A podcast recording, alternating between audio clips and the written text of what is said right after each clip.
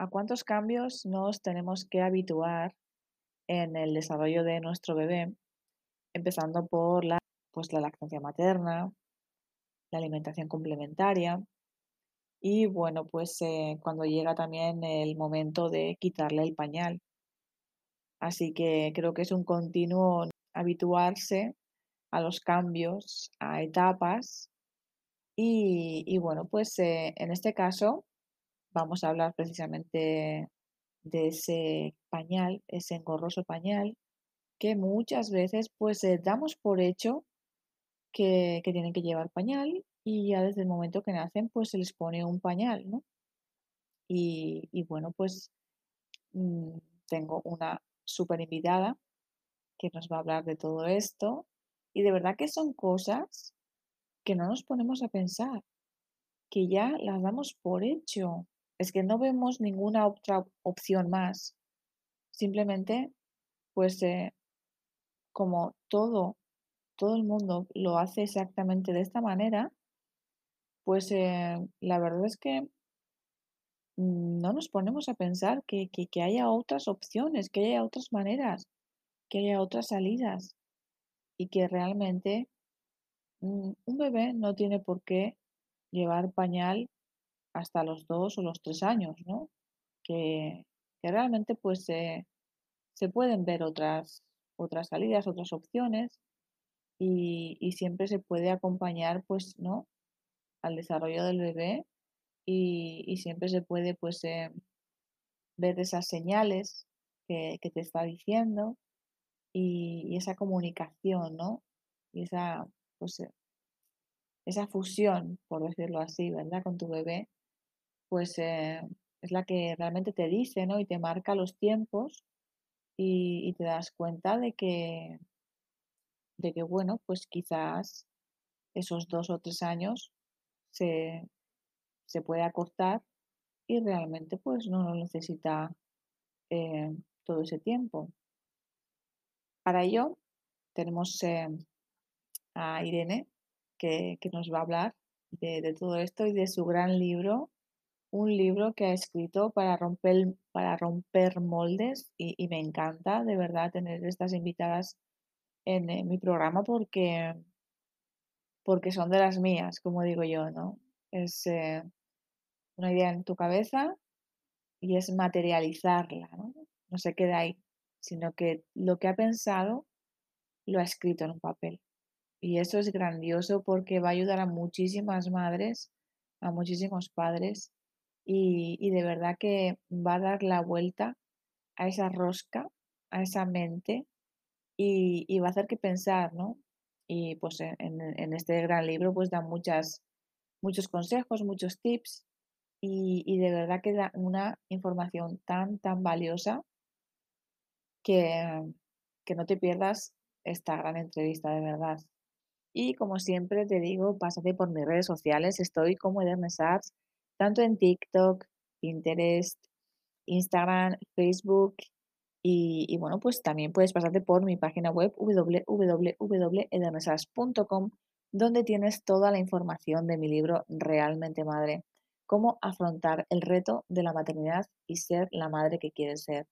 Bueno, tienes toda la información desde que tus dos rayas salen a la luz en esa ventanita, en ese test de embarazo, hasta tu primer año de crianza. Así que no lo dudes porque tienes toda la información exprimida al máximo en este cóctel.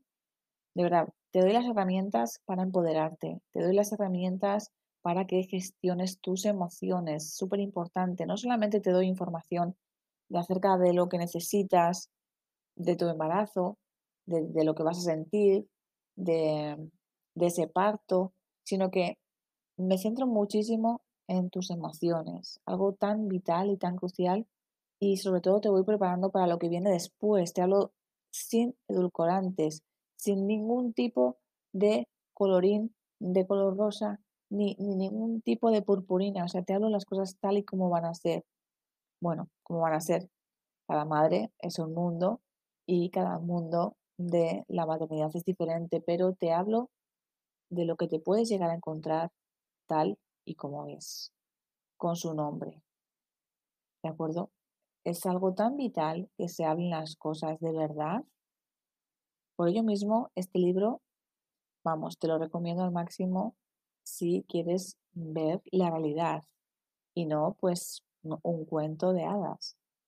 También tienes siete historias que te van a llegar al corazón, de verdad. Es un libro súper ameno, que lo vas a leer súper fácil y mm, es súper entretenido porque aparte creo que pues eh, soy yo, es mi pura esencia, pura y dura.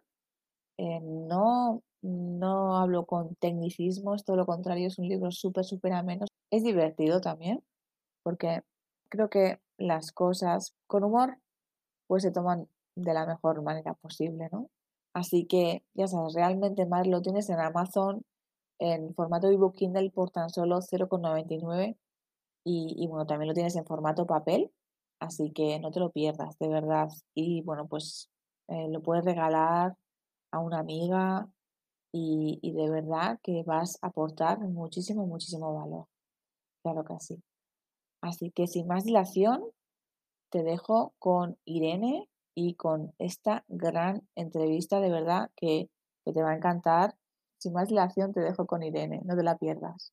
Pues en el programa de hoy tenemos una invitada muy, muy especial.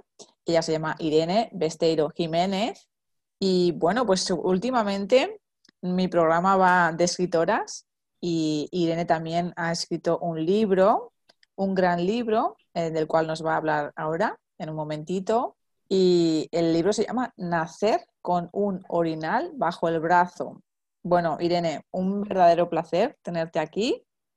Encantada de saludarte, Verne, a ti y a todo el público. Encantada de estar aquí, compartir un ratito con todos vosotros y, de que me des este espacio para poder, bueno, pues presentarme eh, tanto yo como, como este pequeño gran libro que viene para romper moldes totalmente.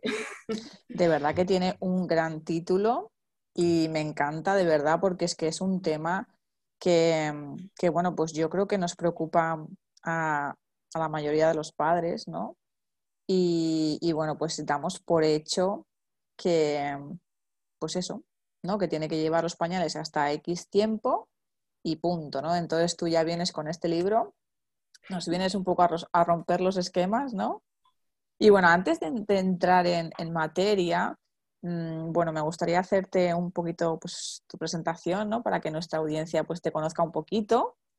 Bueno, eh, Irene, eres mami, eres mamá de, un super hombretón de 17 años y de un segundo que tiene... Sí, una, pequeñita de, de 16 meses cumplió ayer. Bueno, y cuéntame cómo, cómo decidiste escribir este libro y sobre, sobre el tema que nos vienes a hablar.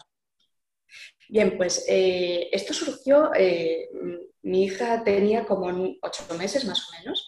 Yo estaba en pleno proceso de reinvención profesional porque quería compaginar de forma definitiva eh, un trabajo flexible con, la crianza. esta vez quería poner en primer plano al bebé y, y, el trabajo pues como que ya vendrá, ¿no? poco a poco. Y, nada, eh, sí que ya llevaba tiempo escribiendo relatos cortos y demás. Y leo muchísimo, muchísimo. Eh, la lactancia me, abrió ahí un espacio de, por las noches de, cada dos, tres horas eh, lectura a través del teléfono y, me estoy leyendo una cantidad de títulos impresionante estos años. ¿eh? Oye, algo, en algo hay que matar el tiempo, ¿no? Pues mira. Claro, en uno de esos libros que estaba leyendo, ¿no? un libro de crianza que, que, me encanta, por cierto, de Carlos González en concreto. Y, Qué grande. Me encanta, me encanta. A mí también. Eh, vi una mención a la higiene natural infantil y una pequeña descripción, muy pequeñito, ¿no? Porque era algo muy vago que él sabía que existía, pero tal.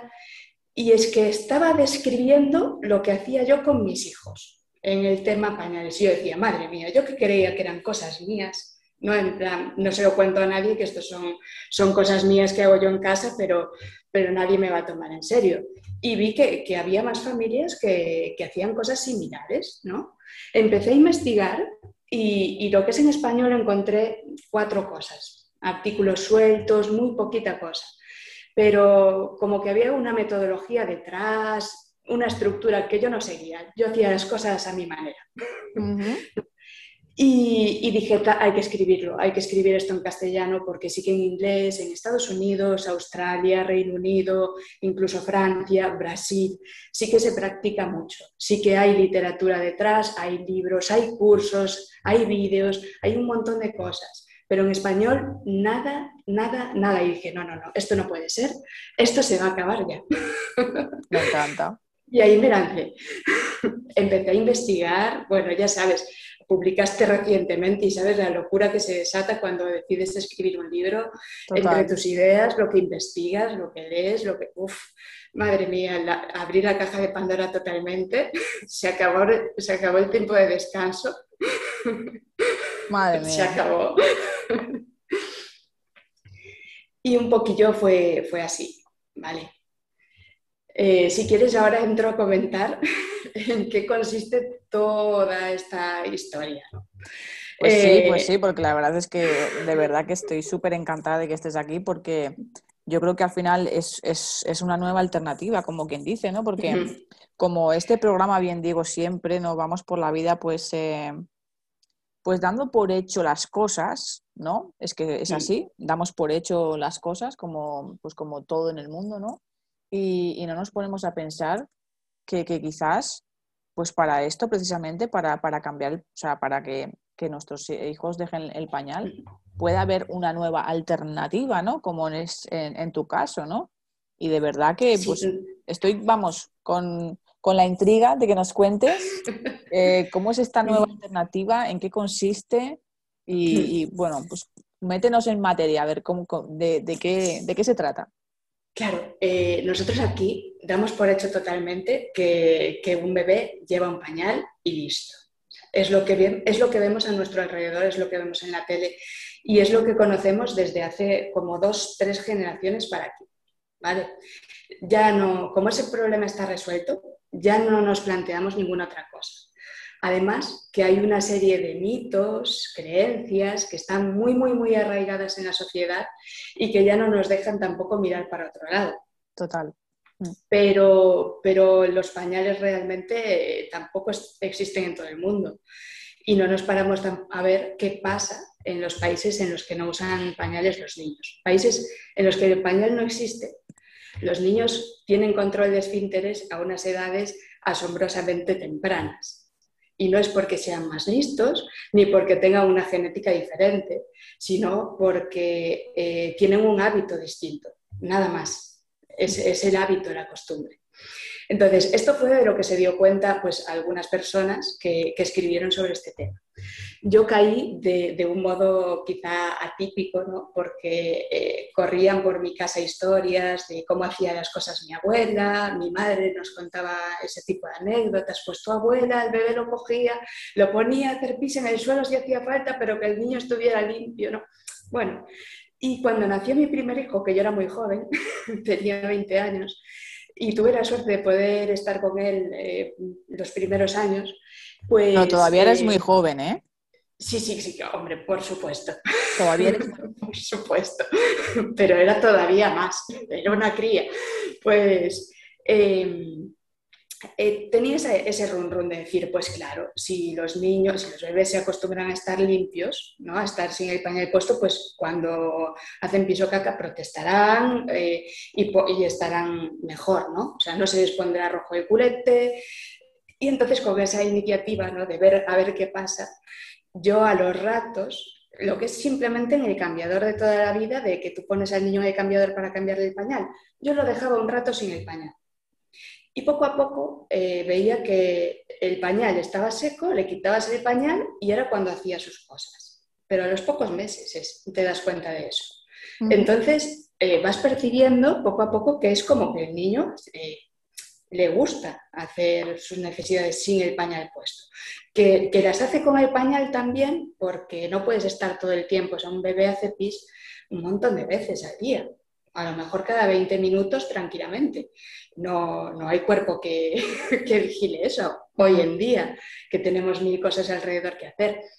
Total. Pero sí que veía que era matemático, que como le quitaras el pañal, ahí había algo, había aprovechado, ¿no?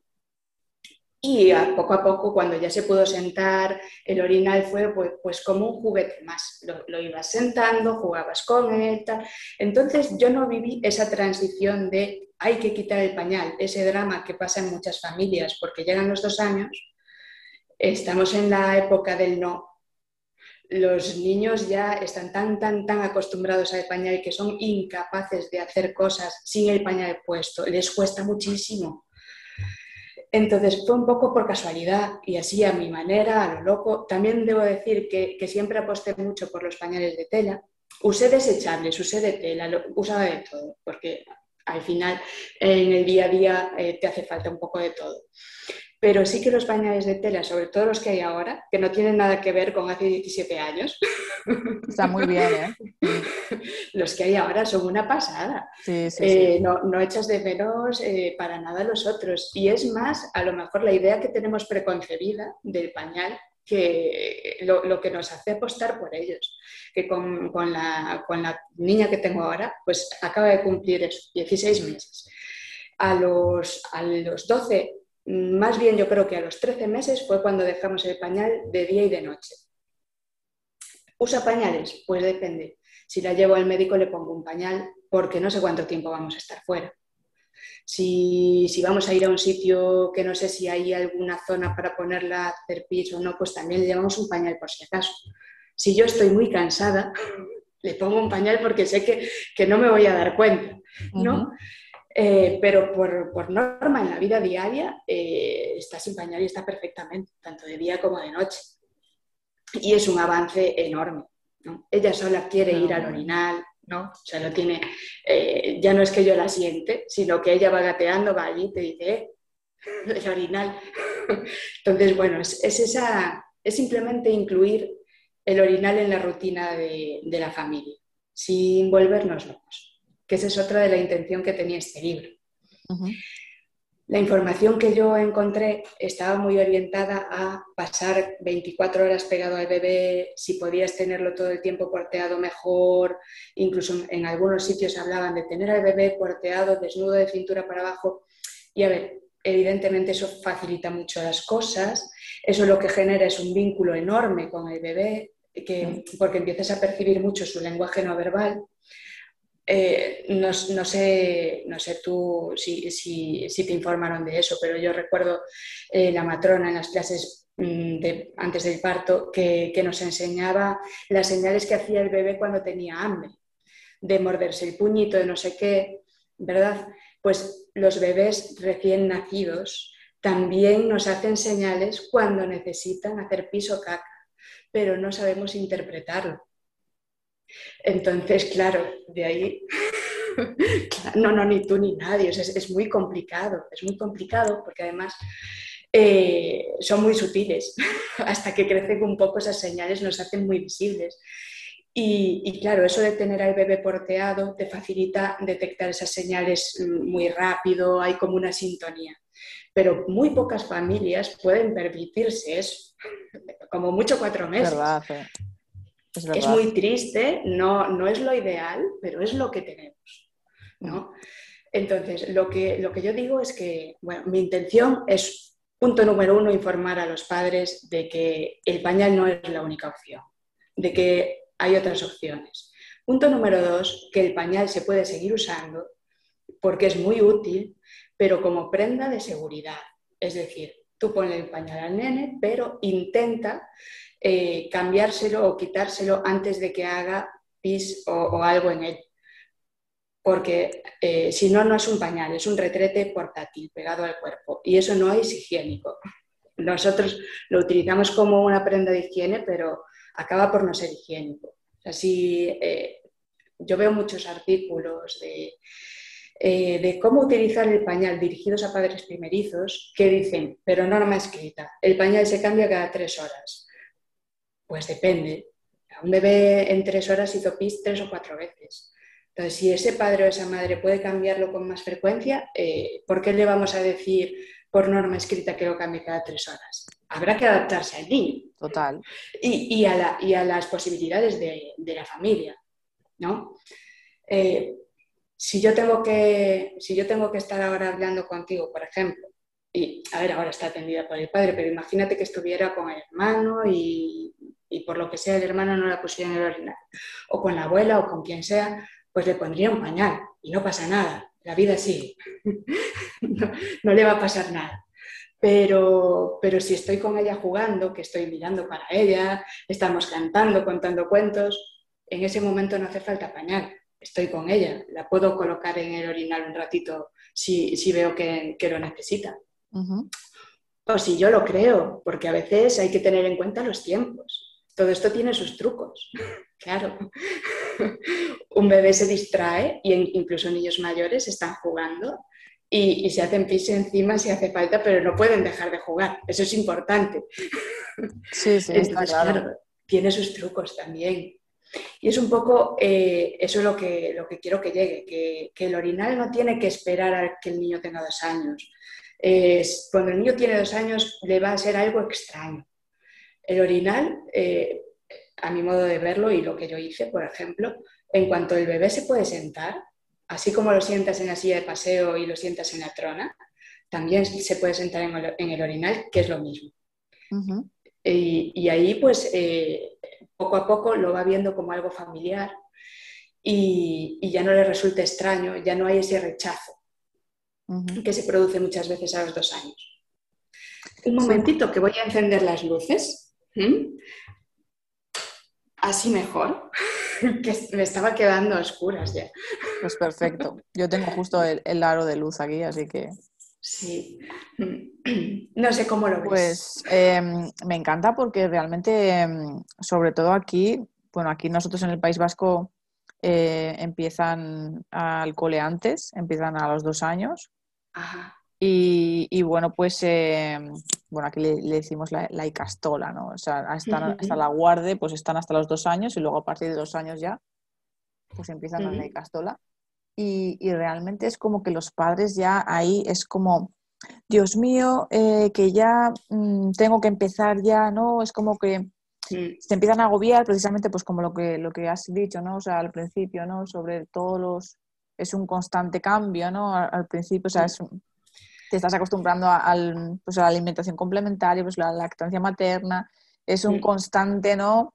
Eh, chorreo de, de, pues eso, ¿no? De, de, costumbre, de acostumbrarte ¿no? a, pues, a esta etapa y, bueno, pues, pues ahora no, es como, ostras, y ahora te subes las manos a la cabeza y, ahora que le tengo que quitar el pañal, el socorro, y, hmm. es como algo, mm, ¿no? Eh, muchas veces igual incluso hasta forzado, ¿no? Porque.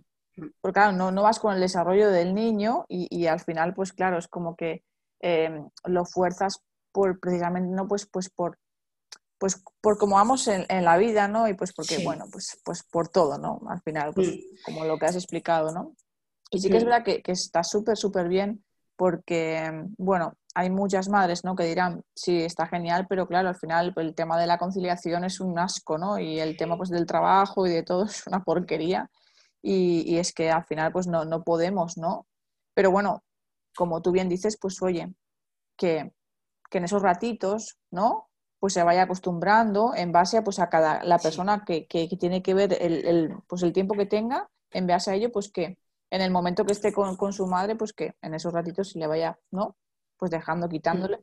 Yo tengo que decirte que yo em, lo estoy notando y sí que es verdad que lo he hecho, ¿no? Le suelo poner en el, orinal más de una vez, pero el tío se me pira corriendo en bolas por toda la mm. casa y claro, yo también voy con miedo, yo digo, madre mía, que ya me la va a liar por toda la casa. y verás tú que me va a dejar todo esto hecho un potorro. Y, sí que es verdad que según se lo quito y vamos a, bañar, según lo meto en la bañera, lo primero que hace es mear. Mm. Es como, me, libero, ay, qué guay, ¿no? Sí, porque además en la bañera como que se relaja y, tal. Eh, pues fíjate tú que, que la mía, cuando se va a bañar, hace o justo antes o justo después. De hecho, muchas veces la quito de la bañera, la pongo, la siento, mira, la siento en el orinal porque es el único sitio donde se está un poquito quieta para que la vista. ya tenemos esa costumbre ¿no? de despertar, la siento en el orinal y la voy vistiendo. Y, al bañarla también, pues la siento ahí para ponerle el pijama y es cuando hace pis. Y me fijé y dije yo, caramba, fíjate qué control, ¿no? Porque en la bañera sí que es complicado, que digo yo ahí como está suelta igual, pero no, lo tiene tan, ya es su lugar, ella lo vio ya como su lugar. Entonces, eh, en ese sentido, a ver, hay que tener claro muchas cosas. Lo primero, cada niño tiene su ritmo. Total. Cada niño tiene una maduración distinta y listo, y ya está. Pero, pero, es que es eso, o sea, cada niño tiene su ritmo, entonces no todos van a, alcanzar, van a, madurar a los dos años, habrá algunos que maduran antes, habrá algunos que maduran después.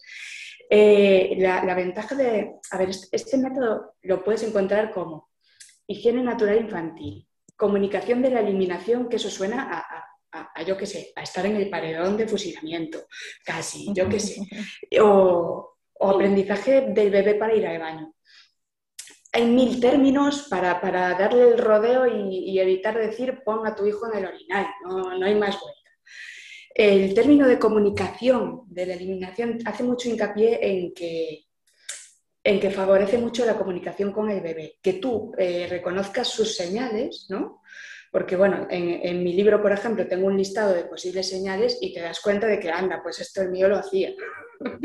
Esta, ¿no? Y, habrá muchas más que no, que, no, que no recopilé. Y también en el hecho de que tú te comuniques con el bebé. Para fomentar el aprendizaje del lenguaje sabemos que es muy importante hablarles de todo, de todo lo que estamos haciendo. Pues ahora te voy a vestir, pues te estoy poniendo el zapato, vamos a comer, tal, tal. Y esto es otra cosa más, ¿no? Es decirle, pues ahora vamos a ver si, si sale pis, vamos al baño, ¿tienes ganas de ir al baño? Etcétera, etcétera. Una de las cosas que hice, porque bueno, descubrí también el baby signing ahora con la segunda, ¿no? Y me encantó la filosofía, ¿no? No sé si igual el público se pierde un poco, igual no todos saben. Sí, explícanos un poquito de qué se trata para que la, audiencia pues sepa de qué, de qué va. Nada, en mi resumen. ¿eh? Cambiamos, cambiamos de tema totalmente, ¿no? Pues eh, se ha visto que los hijos de los sordomudos eh, aprenden a comunicarse antes que los hijos de la gente que habla. Eh, lenguaje verbal. ¿Y esto por qué? Porque a los bebés eh, hacer gestos les es mucho más fácil, a lo mejor desde los 6, 7, 8 meses ya son capaces de hacer gestos, pero verbalizar una palabra hasta pasado el año y medio más o menos eh, poco hablan. Entonces, hay una variante de la lengua de signos orientada a los bebés, que es eso, tú en casa, cuando te comunicas con tu familia, con tu pareja, con tus otros hijos, eh, hablando, haces gestos, ¿no? Y que se van asociando a las palabras. Por ejemplo, vamos a comer, ¿no? Haces el gesto de ir a comer, ¿no? Un gesto súper universal. Y el bebé poco a poco, pues eh, el gesto te lo va a hacer en, en breve. O sea, los gestos que te interesan sobre todo. Y, yo sí que le enseñé algunos, los, pues eso, como digo yo, en vez de enseñarle los cinco lobitos, le enseñé los gestos que me interesaban. y sabe pedir unas cuantas cosas y sabe decir otras y, y, a veces se los inventa, que eso también pasa, pero bueno, eh, no lo quería llevar a la perfección. Hay gente que sí, que va a clases, que, que lo hace muy bien, pero mm, a mí no me da para todo la vida. Entonces le enseñé algunos gestos eh, eh, a veces le enseñamos alguno más, pero, pero claro, es que acaban por no ser suficientes las horas para mí. Eh, reconozco que podríamos haberlo hecho mejor. Pues en el tema de ir al baño, pues eso también lo puedes hacer. Puedes asociar un gesto y ya te digo, yo creo que a los, no te quiero mentir, pero a los nueve meses me empezó a pedir colo con las manos y poco después, a los diez meses, once, me pedía ir al baño con el gesto que le enseñamos a hacer. Entonces, claro, muchas veces el bebé no te va a hacer el gesto porque va a estar distraído, ¿no? Pero más o menos tú, si sabes cada cuánto tiempo, que eso es una de las cosas importantes eh, que se proponen, observar al niño durante un rato tenerlo una hora, dos, tres sin, pañal, jugando con él y observando y anotando en una libreta o en... Yo tengo una aplicación de móvil y anotas eh, cada vez que hace pis, cada vez que hace caca. Entonces vas viendo cada cuántas horas lo hace. Pues mi hijo necesita hacer pis o caca ahora mismo cada X tiempo. Pues cuando pasa ese tiempo más o menos dices, uy, este hace tiempo que no va al orinal, a ver si quiere. ¿No? Ese tipo de cosillas. Igual que con la lactancia también tenemos ese tipo de, uy, hace tiempo que no toma, igual ahora es, le toca a la siguiente, ¿no? Eh, el tipo de estas cosas a demanda y, guiadas por el bebé eh, son un poco a medias, ¿no? Lo guía el bebé, pero también eh, la intuición de los padres o del cuidador que está siempre con ellos funciona, está ahí detrás. Mm. ¿Mm? Y es un poco eso, o sea, son cosas que, de, por sí no se nos ocurren, pero las piensas y dices, ah, pues tiene, tiene todo el sentido. O sea, de vez en cuando eh, ya pasó una hora, pues esta va a hacer algo, la ponemos un ratito y si no hace nada, ¿qué pasa? La visto y seguimos con nuestra vida, que no, que no todo es ponerle en el orina y no pasa nada. Y luego está que, claro, eh, hay que, la actitud de los padres es fundamental. Eh, tú tienes que dar por hecho que o bien puedes practicar esto poniéndole pañales e intentar eh, cambiarle el pañal antes de que haga nada y así salvas todo el mobiliario de casa, ¿vale? O eh, para ser más eficaz es mejor usar pañales de tela o ropa. porque el hecho de utilizar pañales muy absorbentes tiene su ventaja, pero tiene su inconveniente porque los bebés eh, dejan de, tener esa conexión entre la causa y el efecto, dejan de ser conscientes de que están mojados y poco a poco pues pierden la relación, esas señales de su cuerpo. O sea, estamos hablando de que en cuanto un bebé nace, lo primero que se le pone, la primera prenda que tiene puesta es un pañal, ¿eh? es muy fuerte. O sea, la eh, aunque de por sí nacemos con, con esa conciencia de tengo ganas de hacer pis, hago pis, me mojo, lo perdemos, porque un bebé está aprendiendo tantas cosas, tantas cosas, tantas cosas, que si algo no se utiliza, se borra. Una vez borramos eso, esa conexión, eso es lo que le cuesta aprender a un niño de dos años para ir al baño.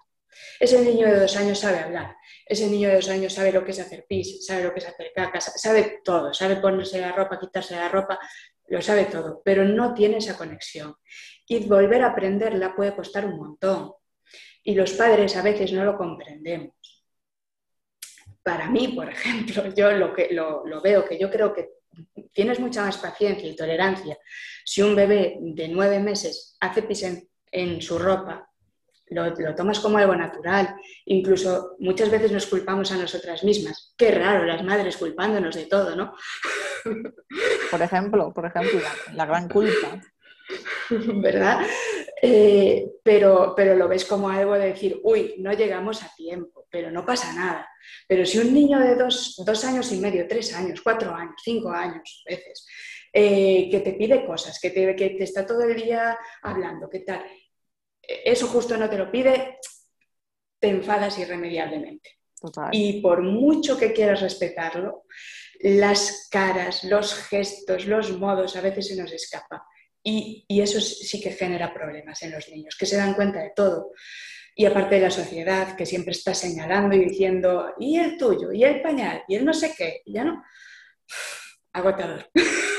Entonces, eh, realmente lo que yo quería era, pues, un poco mm, dejar ahí sobre la mesa eh, más opciones, más posibilidades, incluso eh, a lo largo del libro eh, sí, que, sí que explico el, método genial, estupendo y maravilloso, todo haciéndolo bien y perfecto, pero luego eh, hay un apartado entero que, es casi medio libro de cómo adaptarlo a una vida real, cómo hacerlo cuando vamos a trabajar, cómo hacerlo si, si tienen hermanos, cómo enfocarlo eh, de día, cómo enfocarlo de noche, cómo enfocarlo si voy a salir fuera de casa, ese tipo de situaciones. Y en cada uno de los apartados hay una historieta mía, sobre todo mías, de cosas que nos pasan aquí en casa, del día a día, de, pues a veces cosas que me salen bien, a veces cosas que no salen mal, de cómo me siento a veces, eh, que eso es importante también enfocarlo, ¿no? Total.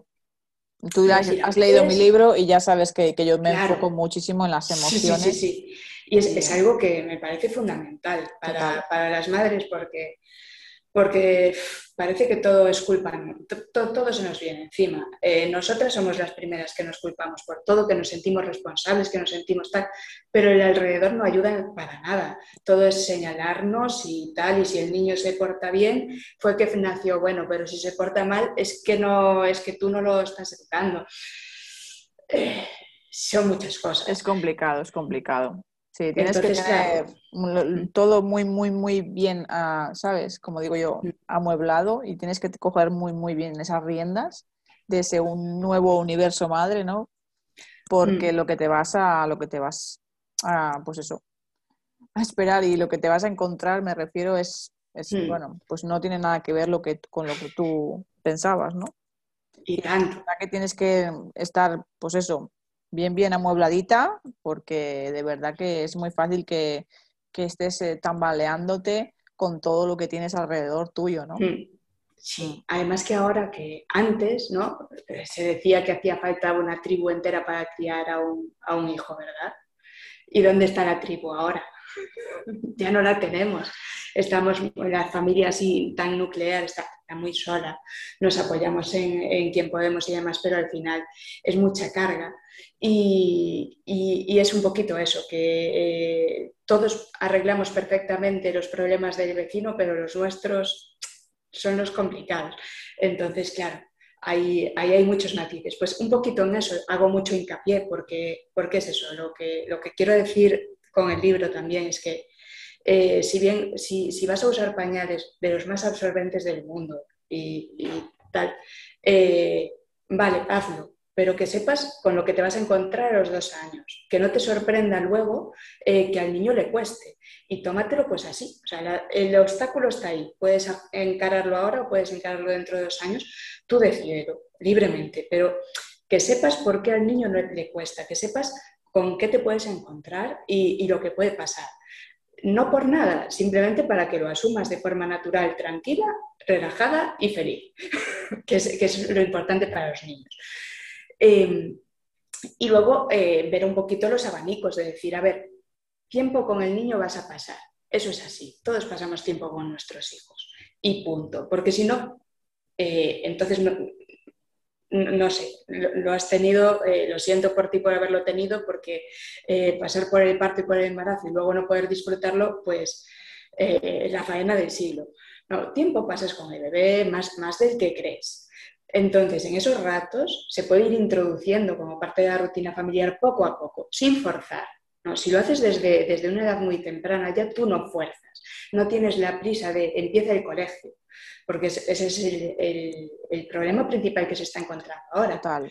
Que, que, de repente los padres se encuentran con un lapso de tiempo muy corto, con todos los obstáculos que fueron acumulando por el camino, sin saberlo, porque todo esto es, es sin, sin, tener ni idea, o sea, eh, y, y no saben qué hacer.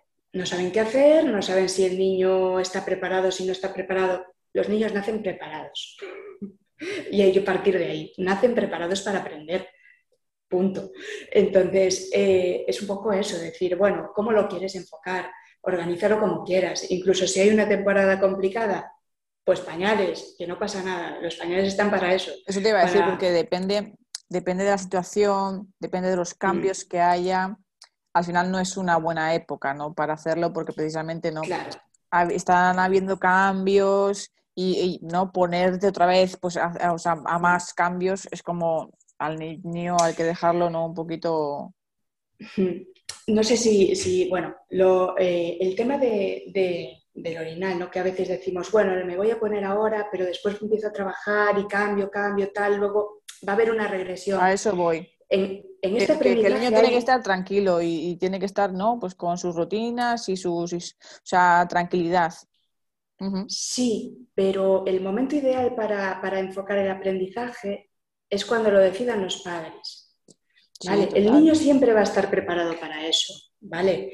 Eh, tú imagínate eh, que, que, tu hijo tiene un juguete. Ese juguete se rompe y se lo tiras. Pero dentro de cuatro meses le vuelves a comprar el mismo juguete porque le gustaba. No hay ningún problema ahí, no hay ningún problema en la rutina, ¿no? No le vas a generar un problema. Pues esto es un poco lo mismo. O sea, el, eh, puedes introducir el orinal, que de repente tienes una mudanza, tienes un, un ingreso hospitalario, un, algo que te impide totalmente, eh, pues pañales. O de repente, pues por trabajo, de repente cambió todo y durante meses, pañales, no pasa nada. El aprendizaje que hubo se mantiene. Uh -huh. Se mantiene más de lo que nosotros creemos. Porque entra también la facilidad para aprendizaje que tienen los niños en esta etapa. Eso sí, esponja. Las, las, ventanas o los periodos sensibles de aprendizaje de los niños, que tanto nos empiezan a sonar ahora por la filosofía Montessori. pues eh, al parecer, ¿no? Esto estoy yo ahí rebuscando, investigando, pero al parecer la primera ventana de aprendizaje para usar, para, para saber dónde eh, hacer las necesidades y cómo, es desde el día que se nace hasta los cuatro meses aproximadamente. Luego, este periodo de aprendizaje cierra, pero se vuelve a abrir más adelante. No se sabe qué edades, ¿no? Se va abriendo y cerrando, por decirlo de algún modo. Entonces, si, si, vas aprovechando un poquito esos ratos, ¿no? Luego están los, eh, los momentos clave, como digo yo, o sea, cuando se despierta de las siestas, cuando se despierta por la mañana, que, que, a lo mejor está contigo, pues solamente con que una vez, dos al día, pongas al bebé en el orinal, ese rato antes de acostarlo y cuando se levanta por la mañana. Raro que no esté un padre, uno de los dos, ¿no? Ya marca una diferencia. El pañal va a estar presente a lo mejor hasta los dos años y medio, pero el orinal ya no va a ser un extraño. No sé si me explico. la transición va a ser más suave porque el bebé no se va a sentir raro en el orinal, ¿no?